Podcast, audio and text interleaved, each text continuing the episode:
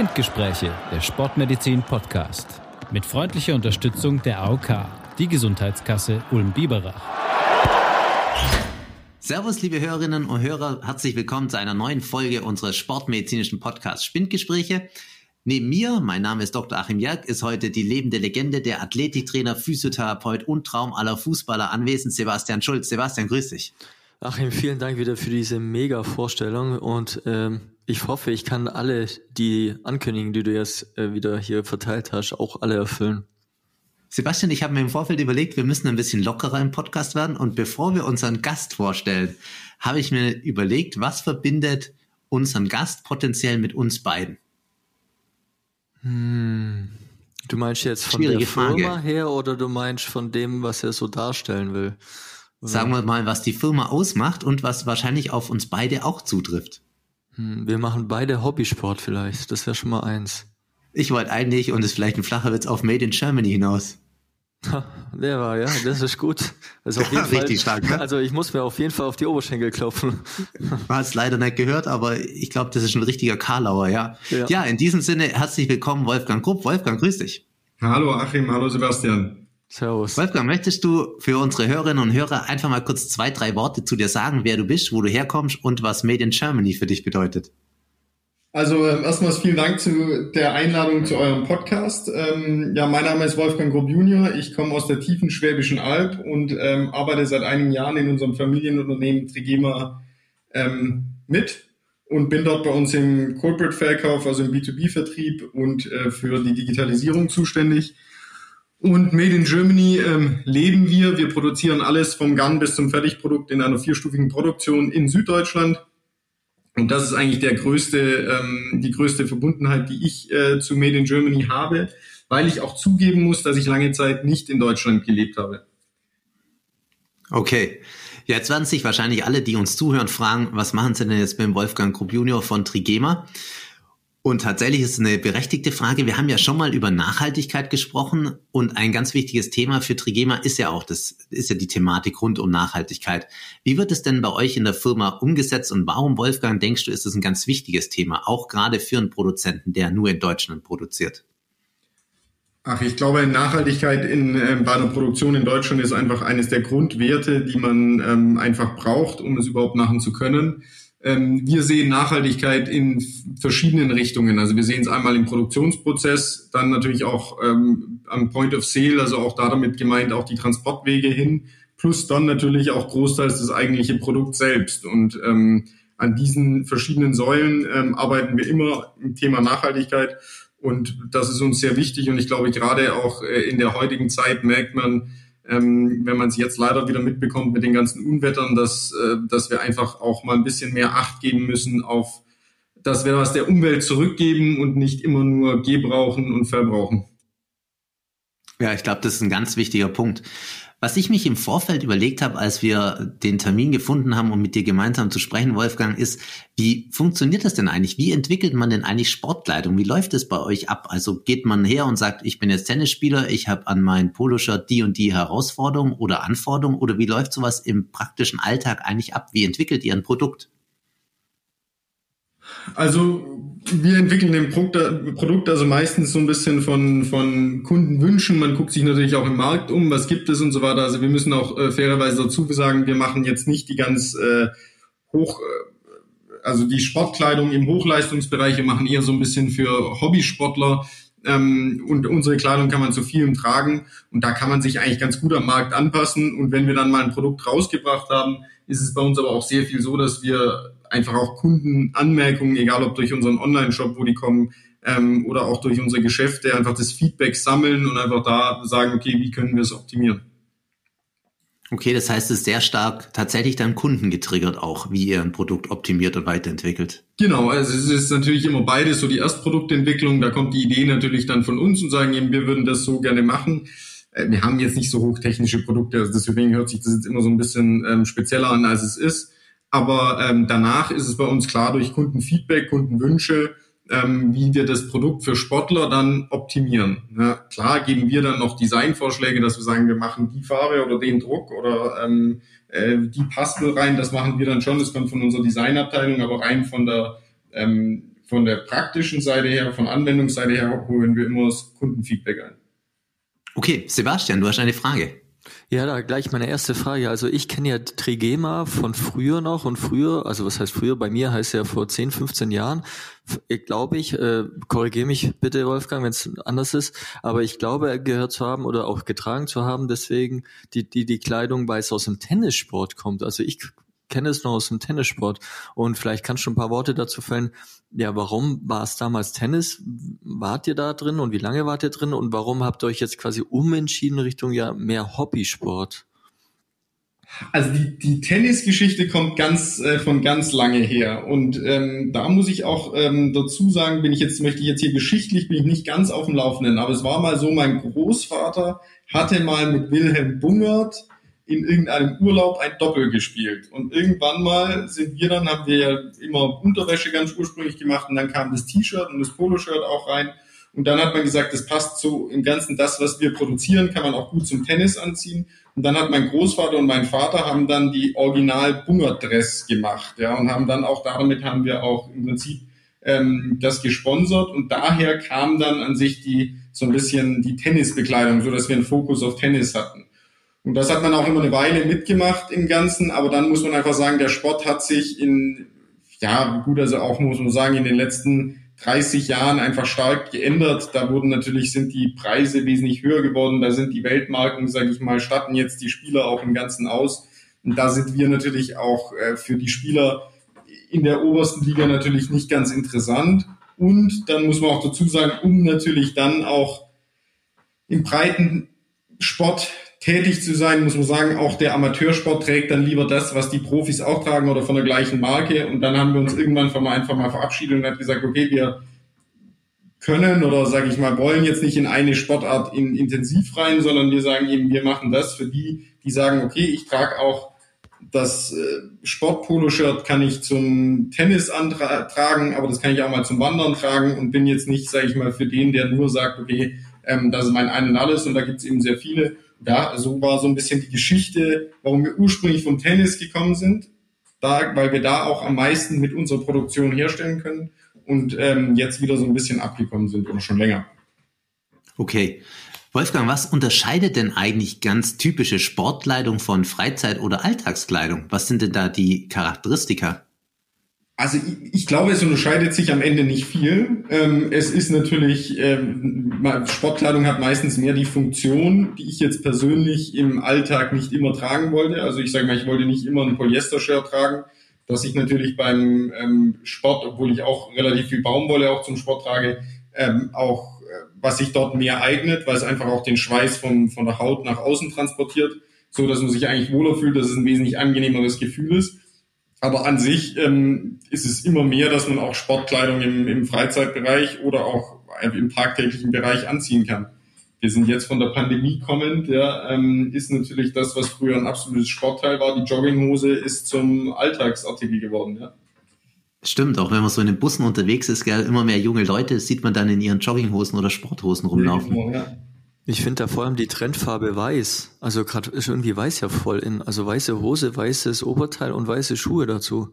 Ja, lustig, weil da hatten wir gestern auch noch eine Diskussion dazu, ob man, ähm, weil das hat unsere ähm, äh, Entwicklungsabteilungsleitung hat das auch gesagt und hat gesagt, ja, eine weiße Hose, das wird sie jetzt aktuell überall sehen und das sollten wir machen. Und bei uns sind die eigentlich nicht so stark, weil ich meine, so eine weiße Hose ist ja sofort dreckig. Ähm, aber das hat sie auch gesagt, dass die jetzt alle in weiß rumlaufen ist ja quasi eigentlich auch Wimbledon-mäßig, weil, ja gut, ist jetzt dann vorbei, aber Wimbledon wäre ja das, ja, das ist immer wieder beim Tennis quasi, ja, aber ich weiß ja, aber Freizeitsport weiß und Tennis wäre wieder verbunden. Aber da sind wir ja bei der Arbeit in unseren Arbeitsklamotten absolute Trendsetter, Sebastian. Ja, in der Uni kleben wir strahlend weiß. Ja, kennt ihr das Zitat von Karl Lagerfeld, der mal gesagt hat, wer eine Jogginghose im Alltag trägt, hat die Kontrolle über sein Leben verloren? Jetzt weiß ich es. Da müsste sich der, da müsste sich der Arme jetzt echt im Grab rumdrehen, wenn er da manchmal in öffentlichen Verkehrsmitteln unterwegs wäre. Mhm. Aber wir schweifen vom Thema ab. Wir waren gerade kurz bei Sportkleidung und du hast jetzt schon mehrere Rohstoffe oder Rohprodukte angesprochen, die Baumwolle, Polyester. Was, was sind denn da eigentlich Zukunftsentwicklungen, Wolfgang? Du bist ja in der Thematik drin. Gibt es irgendwie so die Faser der Zukunft oder wo geht es denn hin mit Sportkleidung? Hast du da Einblicke? glaube, bei Sportkleidung aktuell ist es ganz schwierig, weil da natürlich auch immer so ein bisschen die Nachhaltigkeit äh, die Frage spielt, wie weit kann man die integrieren, weil Polyester immer schwierig ist zu ähm, nachhaltig zu machen. Ähm, es gibt natürlich auch das Thema Recycles Polyester, das in großer Munde ist, auch im, im Sportbereich mit drin. Und ähm, ich sehe da absolut noch keine Tendenz, in welche Richtung es geht. Ähm, ich glaube einfach auch, man muss einfach auch ein bisschen auf den Konsum einfach gucken, dass man sagt, okay, vielleicht kann man einfach auch die Menge an Sportsachen oder so einfach auch reduzieren und das ist dann auch eher nachhaltiger. Ähm, was natürlich die ganzen, das ist im Thema Nachhaltigkeit, was die ganzen Funktionen so ein bisschen angeht von so einem Shirt, ähm, geht es schon immer mehr auf die äh, Wearables hin. Also da merkt man schon ein starker Trend, dass man einfach sagt, wie kann ich Technik in einen äh, Shirt zum Beispiel einbauen, damit ich da gewisse Messungen machen kann ähm, und gewisse Health-Produkte auch herstellen kann. Da ist man auch noch sehr am Anfang, aber das, da investieren sehr viele aktuell dran. Wie soll das praktisch aussehen oder welche Funktion erhofft man sich davon, Wolfgang? Ähm, also es gibt, glaube ich, einmal so den ähm, sportlichen Bereich, wo man einfach gewisse Messungen, ähm, da kennt ihr euch natürlich jetzt wesentlich besser aus als ich überhaupt, aber dass man sagt, irgendwie, man hat eben die Herzfrequenzmessungen auch und gerade auch wenn ich mich bewege, bewege ich mich richtig, ähm, dass ich jetzt nicht irgendwie was äh, ein, einen Ablauf habe, der mir auch für mich schädigend ist, dass ich da rechtzeitig darauf hingewiesen werde. Das ist, glaube ich, so im, im Sportbereich eher die Richtung plus dann natürlich auch im medizinischen Bereich, dass man einfach äh, gewisse Muster schneller erkennt und dann gewisse Krankheiten eben vorher auch erkennt, ähm, indem dass man immer ein Unter-T-Shirt, also ein Unterhemd oder auch ein Oberhemd in dem, in dem Sinne, das kann es natürlich auch sein, ähm, immer anhat, wo dann eben kontinuierlich Messungen macht. Wo aber angenehmer ist wie der sogenannte Brustgurt heutzutage. Also ich finde es interessanten Punkt, ja, Achim. Ähm, also ich kann mir jetzt durchaus vorstellen, gerade äh, was du jetzt am, am Schluss gesagt hast, also die Uhr ist ja auch, ähm, darüber misst man ja die Herzfrequenz und die ist ja entweder über die Lichtreflexion möglich am Handgelenk, also dass man über den über das Gefäß, wo, also der Lichtstrahl geht ja ins Gefäß runter und dann über die Reflexion erfasst die Herzfrequenz oder den Puls eher gesagt. Und am Körper, wenn man jetzt am Körper jetzt das T-Shirt hat, dann wäre es ja vielleicht, also so denke ich es mir jetzt gerade, dann könnte man ja da irgendwie Elektroden mehrere verknüpfen am T-Shirt selber und darüber vielleicht eine bessere oder eine geeignete Herzfrequenz erfassen, wie es ein Brustgurt, der vielleicht dann auch mal, äh, mal unangenehmer ist oder auch mehr wackelt beim Laufen. Und über die Pulserfassung am Handgelenk, das ist sowieso ein Thema, das ist mal, kann mal gut, mal schlecht sein. Aber da ist auch immer auch so eine wenn ich Wackelgeschichte sage, dann meine ich, also die Uhr mit jeder Bewegung, die sie macht, ist ja wieder eine andere Herzfrequenz dann eigentlich zu sehen und das, also die Bewegung der Uhr entscheidet dann viel über den Puls, der dann da ist. Aber sowas könnte ich mir vorstellen. Und der zweite Punkt ist ja auch so diese, die Haltung, dass die, also dass die korrekt ausgeführt wird, gerade so Unterarmstütz, Seitstütz. Aber da sehe ich schon ein Potenzial. Aber da gleich die, die Frage an dich wieder zurück, Wolfgang. Gibt es denn, macht ihr denn sowas überhaupt, dass ihr da mitentwickelt oder seid ihr da schon in Kooperation mit einer Uniklinik oder mit, oder mit überhaupt mit einer Universität und entwerft sowas? Also wir, wir sind tatsächlich gerade auch in der Entwicklung an den ersten Prototypen von einem ähm, Shirt, das genauso ähm, eben äh, kleine Blättchen drin hat, ähm, so Sensoren drin hat, die diverse Dinge misst. Also pro Shirt so fünf, sechs Sensoren, ähm, die dann verbunden sind. Wie funktioniert das bei uns? Also wir sind immer interessiert dann auch so an so Technologien. Man muss nur dazu sagen, wir haben natürlich bei uns intern jetzt nicht die ähm, die Techniker, die dann diese Sensoren entwickeln und so weiter, sondern wir machen die textile Integration. Also wir ähm, kriegen die dann geliefert und machen die Entwicklung von dem Shirt, so dass es dann eben angenehmes Produkt ist ähm, für den Verbraucher. Und da arbeiten wir mit diversen Firmen zusammen. Ähm, auch ähm, jetzt das aktuelle Projekt ist ähm, mit einem ähm, Erfinder aus Berlin und mit einer, einer weiteren äh, Firma, die dann auch die Sensoren herstellt. Und da gehen wir einfach, die machen dann die Messungen, also das funktioniert dann so, wir kriegen die gesagt in etwa, wie es eingebaut, eingenäht werden muss, dann machen wir einen Prototyp, dann machen wir auch intern Messungen oder wir schicken zu denen zu Messungen, bis wir dann das Optimum-Produkt haben. Muss ich aber dazu sagen, ist bei uns in einer sehr, sehr frühen Phase aktuell noch, wo wir nicht wissen, wohin die Reise geht, auch für welches Anwendungsprodukt es äh, oder für welche Anwendung es am Ende gemacht ist, weil jetzt erstmal die Technik stimmen muss. Weil so wie Sebastian, du vorhin auch gesagt hast, wir wollen halt nicht, oder was heißt wir auch im, im gesamten ähm, Team mit den anderen Firmen wollen wir halt ein Produkt rausbringen, das einen gewissen Mehrwert bringt zu einer Uhr oder einem Brustgurt. So, und das ist eben jetzt aktuell die Schwierigkeit, weil auch so ein Textil ist natürlich, verschiebt sich und so weiter.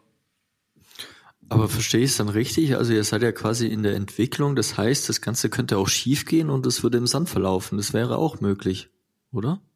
Genau, das ist definitiv ja immer das Risiko so ein bisschen, dass man da eingeht. Aber wir sagen eben, für uns ist eben wichtig, auch ähm, am neuesten Stand der Technik zu sein in Textilen, weil wir, wir müssen zukunftsorientierte Produkte auch produzieren, wenn wir in einem Hochlohnland wie Deutschland produzieren. Und da gibt es immer wieder, dass man auch Projekte oder Entwicklungen hat, wo man nach einem halben Jahr merkt, okay, das geht nicht in die richtige Richtung, da werden wir nicht glücklich.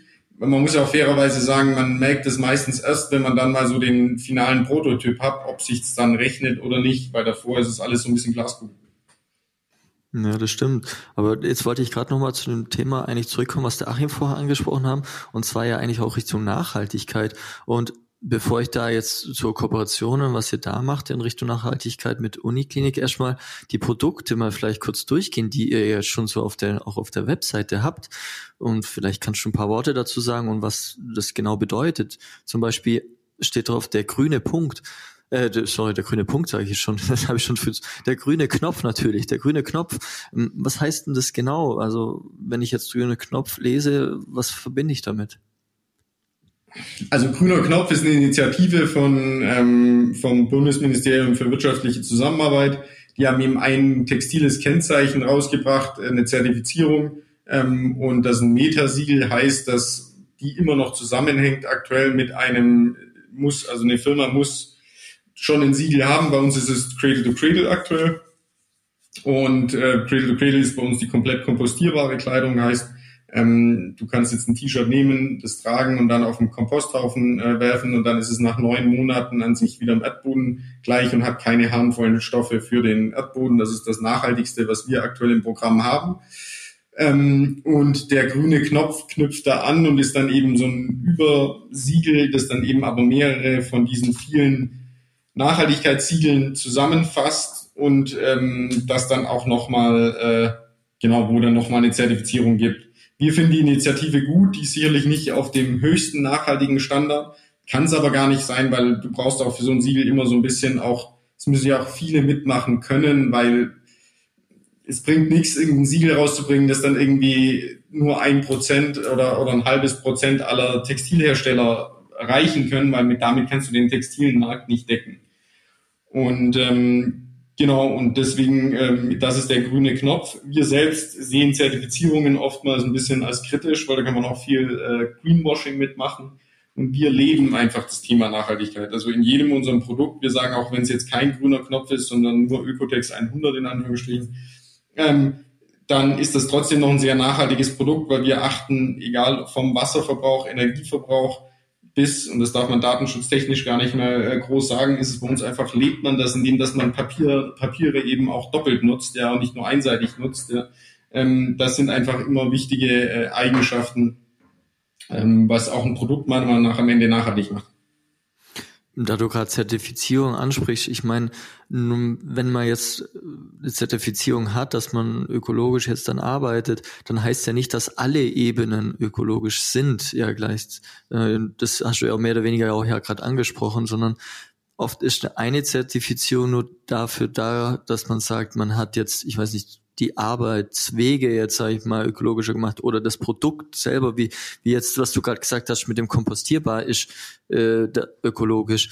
Ähm, ist das richtig, so wie ich das jetzt formuliert habe? Also, dass man immer nur für Zertifizierung bestimmte Bereiche abdeckt, äh, dass die Genau, also es gibt, glaube ich, ja jede, jede Zertifizierung ist ein bisschen anders. Manche gehen ein bisschen tiefer rein in mehr Bereiche, manche machen nur einen Bereich.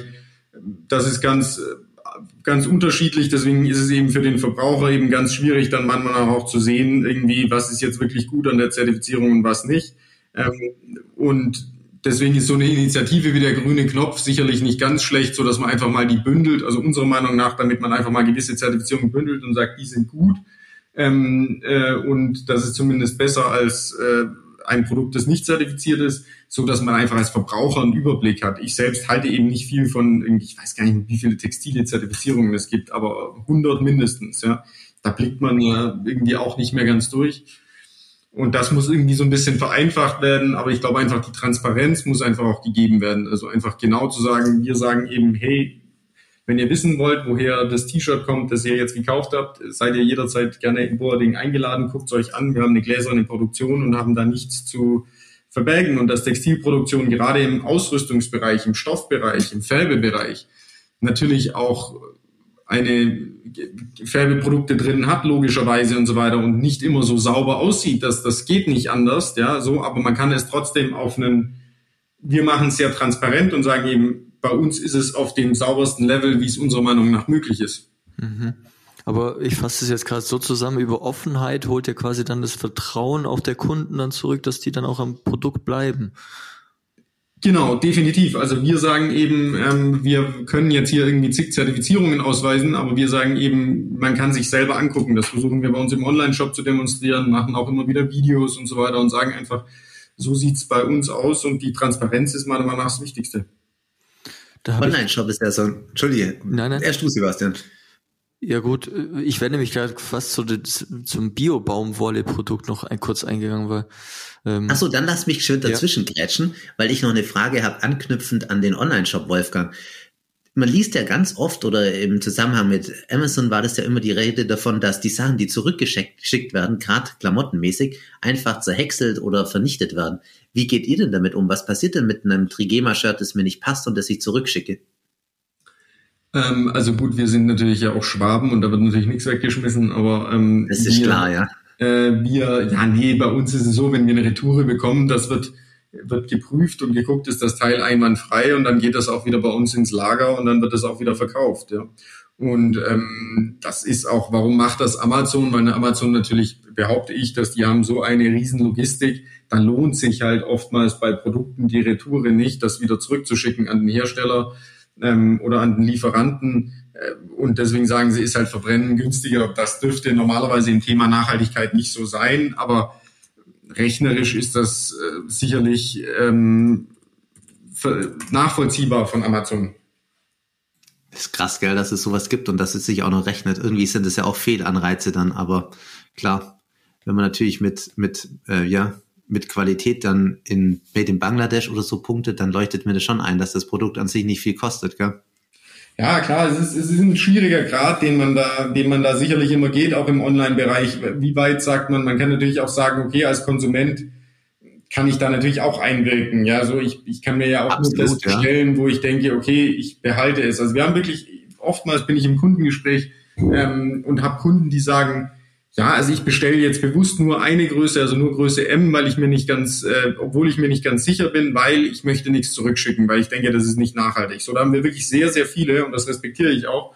Und ähm, klar, und wenn es dann mal nicht passt, dann kann ich es ja auch problemlos zurückschicken. Nur ich muss ja jetzt nicht gleich M, L, XL alle drei bestellen in, und, und, in der, und muss dann definitiv was zurückschicken. Ja? Also als Beispiel. Ja, absolut. Aber jetzt wollte Sebastian, der angehende Textilingenieur, noch was zu Bio-Baumwolle fragen. Ja, man muss ja immer gucken, wohin es noch geht in der Zukunft und man braucht ja immer einen Job. Absolut. Ja, ich wollte von äh, Bio-Baumwolle, also ja, klar, wenn man Bio immer liest, dann denkt man, ja, da ist alles super und, und alles toll, aber fühlt sich das dann auch, auch super und toll an? Und ist es so super und toll in allen Bereichen? Also äh, Biobaumwolle schlussendlich selbst macht gar keinen Unterschied. Ich glaube, man würde es jetzt gar nicht merken, ähm, ob du es anhast oder nicht, weil Biobaumwolle selbst ist ja nur der Anbau der Biobaumwolle und die wird ja danach nochmal ausgerüstet. Ja.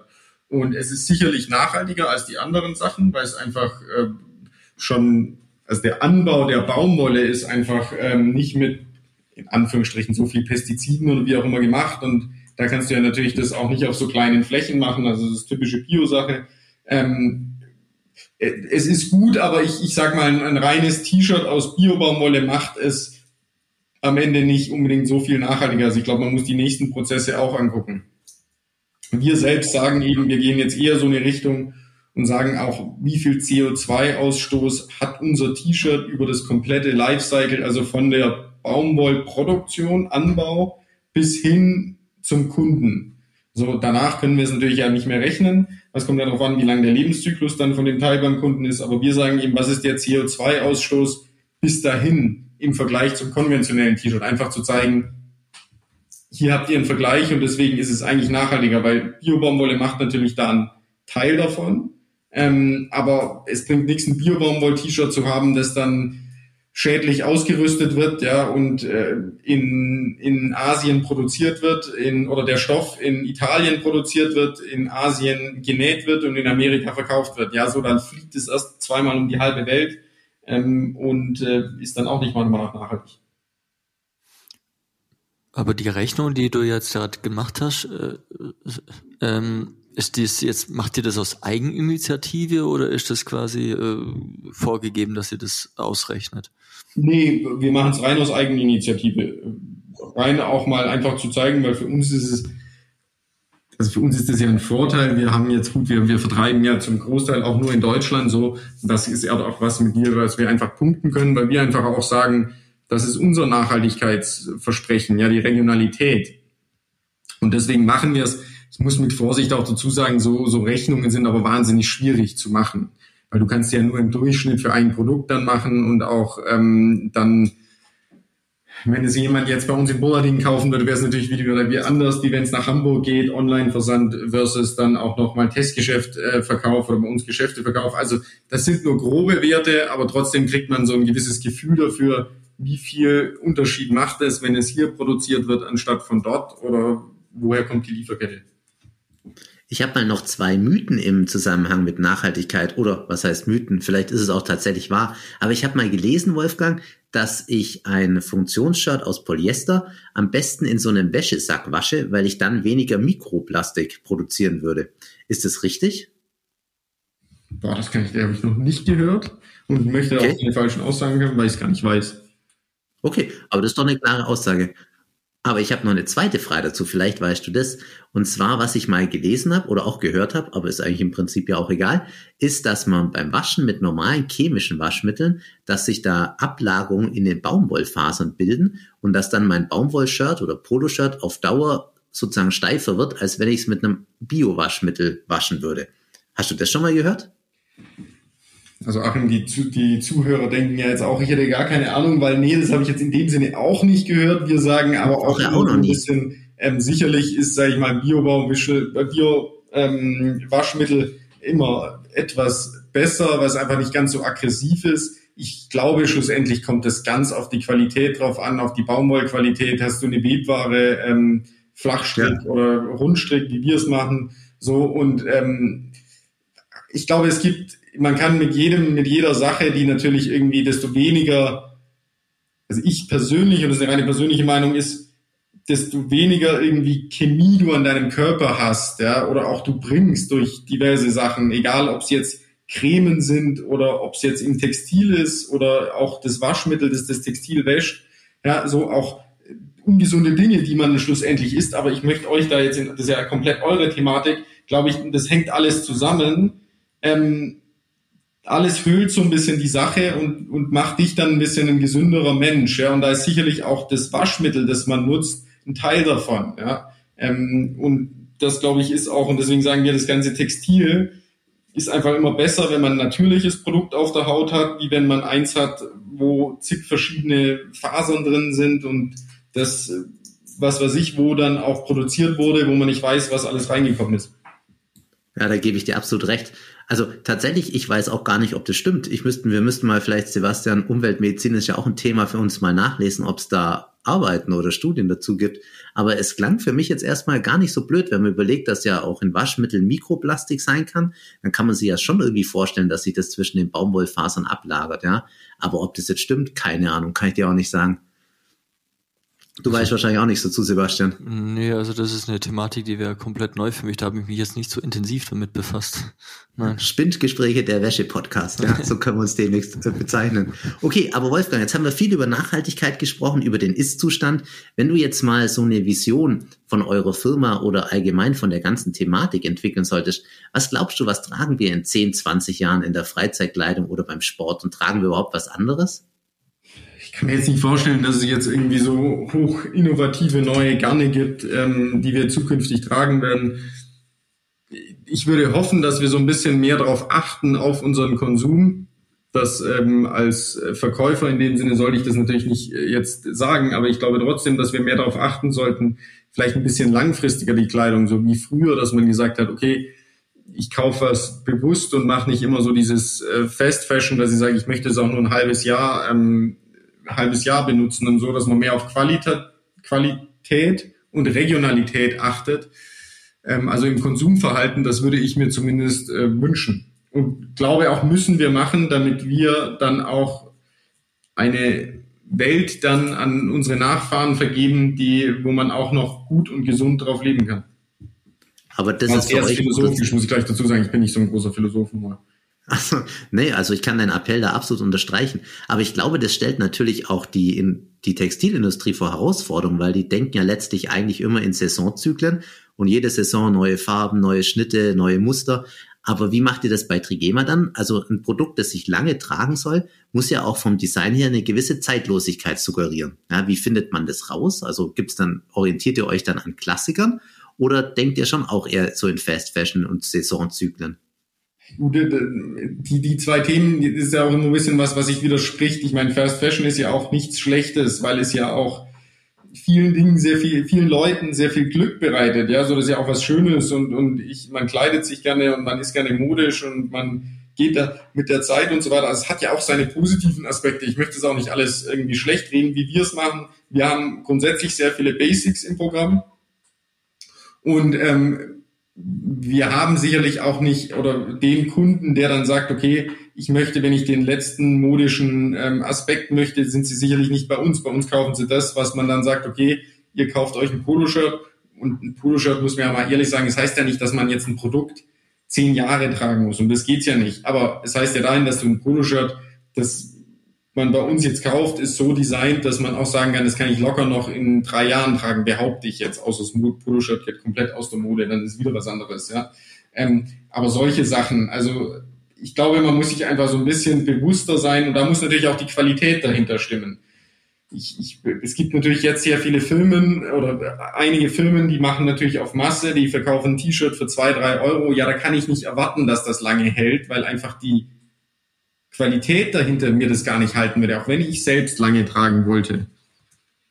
Ja, sehe ich auch so. Das widerspricht sich ja an sich. Aber ich finde es immer ganz spannend. Jetzt war neulich in der Zeitung mal, vielleicht nicht unbedingt marketingtechnisch gerade das Beste, aber so ein Abriss der Trikots der deutschen Fußballnationalmannschaft, so über die letzten 50 Jahre. Und ich finde schon, dass du das vor 50 Jahren, das Trikot, könntest auch heute durchaus als Vintage wieder tragen, wohingegen es so eine Zwischenphase gab, wo du dir denkst, gerade so in den 90er Jahren, das kann man eigentlich nicht anziehen. Ne? Und das zeigt schon auch, wie zeitlos mal was sein kann, gerade auch im Sportbereich. Gut, da kommen ja Trends immer wieder zurück. Absolut, ja. Ich meine, ich glaube halt irgendwie so ein bisschen, es, es kann natürlich auch immer so ein bisschen vorbildlich natürlich auch von so Profivereinen kommen. Weiß nicht, wie ihr das überhaupt seht. Ich denke mir halt auch immer, wenn man da sieht, die haben halt pro Spiel schon allein mehrere Trikots. Okay, wenn sie das aus, aus sportlichen Gründen brauchen, ist es okay, aber die tragen ja auch nie jetzt irgendwie ein Trikot wird ja nie gewaschen und dann fürs nächste Spiel nochmal verwendet oder so. Ja, so, da gibt's ja auch immer neue, weil immer neuer Druck oder was drauf ist, auch mit dem Spiel das ist natürlich für mich jetzt, ohne da Kritik üben zu wollen, aber das ist jetzt auch nicht vorbildlich, ja, so dass man sagt, weil an sich so ein Adidas-Trikot hält ja locker irgendwie 30, 40 Trageeinheiten aus, ohne die Funktion zu verlieren. Behaupte ich zumindest. Ja. Da bin ich voll bei dir. Ich finde das bei den Fußballspielen auch immer so krass, wenn die halt Grasflecken draufhauen und nach der Halbzeitpause dann wieder top gestylt und im nagelneuen Trikot auf den Platz kommen. Ja? Das ist schon heftig eigentlich, wenn man sich das überlegt. Also ich, äh, ohne das zu wissen, aber ich glaube zumindest ja nicht, dass jetzt in zum Beispiel in, in, der, in der Bundesliga ein Trikot mehr als ein Spiel getragen wird, oder? Ich weiß es aber nicht. Das kann ich mir auch nicht vorstellen. Vielleicht weiß es der Sebastian. Hm, also ich, gut, ich weiß es nicht, ob, wie oft die da wechseln. Ich kann es nur sagen, bei uns, also jetzt hier in der Regionalliga, ähm, also wir waschen schon das Trikot und benutzen es auch gern nochmal wieder. Und ich weiß, dass die Spieler ein bestimmtes Kontingent haben an Trikots, die sie kriegen für jede Saison. Alles weitere müssen sie extra zahlen, wenn sie es noch haben wollen und vergeben wollen. Wie das jetzt woanders gehandhabt wird, weiß ich nicht. Und wir machen es eigentlich auch so, dass das, oder wir versuchen es auch weiterhin so durchzusetzen, dass die Ausstattung, die wir als von der ersten Mannschaft her kriegen, dass wir das dann auch die Jugend dann auch weitergeben. Ich weiß es auch von ein paar anderen Vereinen, dass die es so machen, dass quasi immer die erste Mannschaft kriegt so quasi das neue, das neue Outfit und das wird dann quasi die Jugend, also dann weitergeben an die U19 und U17, dass die es dann auch weitertragen. Aber ja wie eine Großfamilie, ja. Ja, okay, gut, dann korrigiere ich das alles, weil das mag auch falsch sein. Das kommt mir immer nur so vor. Also das weiß ich eben, also das, wie gesagt, da bin ich auch nicht drin, aber wie macht ihr das mit Namen? Die gehen doch gar nicht drauf. Ne? Nein, also das ist nicht Trikots, das geht ja vom Trainingsoutfit, also Trainingsoutfit. Trainingsoutfit okay. Ja, ja. Bei den Trikots, ja, da ist es dann teilweise wirklich so, dass dann welche übrig bleiben. Aber man macht es dann oft so oder man versucht es oft so am Ende der Saison oder es gibt ja auch vier Sponsoren und man, die Sponsoren freuen sich ja dann natürlich auch, wenn sie dann noch ein Trikot bekommen, so dass man dann nicht Trikots mhm. hoffentlich nicht wegschmeißen muss. Okay, also Fußball doch vorbildlicher als gedacht oder vermutet, wobei wir es jetzt von der ersten Bundesliga natürlich nicht wissen. Ja, das wissen wir nicht, ja. Ja, okay. Ja, spannende Thematik. Jetzt sind wir eigentlich so ein bisschen vom Thema abgekommen. Ne? Wir waren ja bei dem Thema, wie sieht das T-Shirt in 20 Jahren aus? Wir haben schon über Sensoren gesprochen. Glaubst du, Wolfgang, das ist tatsächlich so eine Entwicklung, die sich potenziell auch durchsetzen kann, dass ich sozusagen ein smartes T-Shirt habe? Oder gibt es das vielleicht sogar schon? Also ich, ich, es gibt sicherlich schon in, in diversen ähm, in diversen Richtungen. Also ich habe jetzt selbst kann jetzt kein Beispiel nennen, aber ich mich würde es wundern, wenn es so nicht gibt. Und ja, ich glaube, das wird sich schon durchsetzen. Also äh, da wird die Entwicklung, da wird jetzt aktuell sehr, sehr viel rein investiert. Ähm, und ich glaube, wir werden auf jeden Fall Smart Textiles in irgendeiner Weise tragen. Ja, ob es jetzt unbedingt ein T-Shirt ist oder ob es eher eine Jacke ist oder woher, welche Richtung es geht, glaube glaub ich, bleibt offen. Aber so ein bisschen, glaube ich, wie wir uns vor 15 Jahren vielleicht auch nicht ganz vorstellen können, was heute alles eine Uhr kann, ja, glaube ich, wird sich das auch im Textil durchsetzen und da auf einmal wird, sobald da mal der Stein so richtig ins Rollen kommt und da mal so eine Grundtechnik geschaffen wird, glaube ich, wird da richtig viel machbar sein mit. Super, vielen Dank, Wolfgang. Bevor wir zum endgültigen Abschluss kommen, noch eine private Frage an dich. Du bist jetzt als Geschäftsmann sicherlich viel beschäftigt. Wie schaffst du es denn oder machst du es überhaupt, dich selber fit zu halten? Was machst du an Sport? Also ich äh, selbst mache gerne Sport, aber jetzt nicht, sage ich mal so, ähm, irgendwelchen ähm, Mannschaftssport im Ganzen. Ich spiele Tennis selber und gehe gerne joggen, ja, und versuche dann immer und mache manchmal auch so ein paar Fitness natürlich auch äh, immer so mindestens zwei, dreimal die Woche Sport zu machen. Ich glaube, das liegt auch ein bisschen, muss man auch ein bisschen diszipliniert machen und sich wie so ein Termin auch in Terminkalender eintragen, dann ähm, macht man es auch, weil ansonsten schiebt man das gerne immer von hin.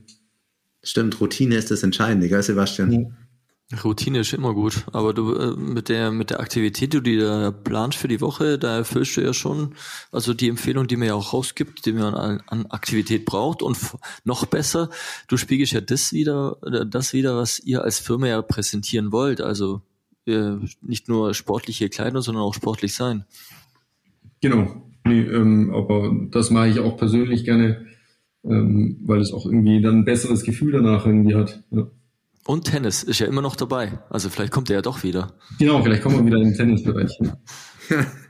ja, super. Vielen Dank, Wolfgang. Ich glaube, das war eine ganz spannende Episode. Wir haben viel gelernt über das smarte T-Shirt, über Trigema, über Nachhaltigkeit mit dir als Experten. Wir haben auch einen Mythos entwickelt, den wir noch nachgehen müssen. Das müssen wir in einer der späteren Folgen nachreichen, ob der stimmt.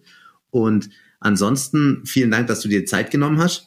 Ich hoffe, dass es unseren Hörerinnen und Hörern auch gefällt. Wenn es irgendwie neue Themenanregungen gibt, Ideen, Kritik oder was auch immer, dann gerne eine E-Mail an äh, an podcast.spindgespräche.de. Wir freuen uns natürlich auch über Abonnements und über positive Bewertungen bei Apple Podcasts zum Beispiel. Und ansonsten wünschen wir ein schönes Wochenende. Wir nehmen heute an einem Freitag auf. Das Wetter ist nicht so toll, aber vielleicht wird's ja noch. Und vielen Dank, Wolfgang. Vielen Dank, Sebastian. Und Sebastian hat noch eine Schlussanmerkung, sehe ich gerade. Ja, Wolfgang, ich möchte noch Danke sagen. Danke für die T-Shirts. Ah, ja. Ja, das stimmt. Vielen Dank, Wolfgang. Ja, gerne. Wir werden das auf Instagram noch posten, dann kann auch jeder äh, schauen, wie Sebastian und ich in Trigema-Shirts aussehen. Noch Aber ich kann so viel sei verraten. Wir, wir sind eigentlich die idealen Models für Trigema. Das kann man schon mal vorab sagen, oder Sebastian? Also ich glaube, man kann uns definitiv dafür engagieren. Und ja, bin ich ja gespannt auf die Bilder. Das ist die perfekte Kombination aus Athletik und schöner Mode. Auf jeden Fall. Es, es, hat niemand gelacht, das war eigentlich gar nicht schlecht. Es lohnt, es lohnt sich, wenn man nicht mit Live-Publikum aufzeichnet. Ich glaube auch. Also vielen Dank euch, schönes Wochenende und Ja, vielleicht hören wir uns ja nochmal, wenn wir über betriebliches Gesundheitsmanagement oder sowas sprechen. Ja. Dann werden wahrscheinlich die Leute vom Hocker reißen mit dem Thema. Aber vielleicht gibt es ja nochmal was in der Zukunft oder wir haben doch bald das smarte T-Shirt, über das wir reden können, Wolfgang. Genau, ja, halte ich euch zumindest mal auf dem Laufenden. Super. In diesem Sinne vielen Dank und bis bald. Ciao zusammen. Vielen Dank auch von meiner Seite. Danke, Wolfgang. Ciao. Tschüss. Ciao. Sie hörten Spindgespräche, der Sportmedizin Podcast. Mit freundlicher Unterstützung der AOK, die Gesundheitskasse Ulm-Biberach.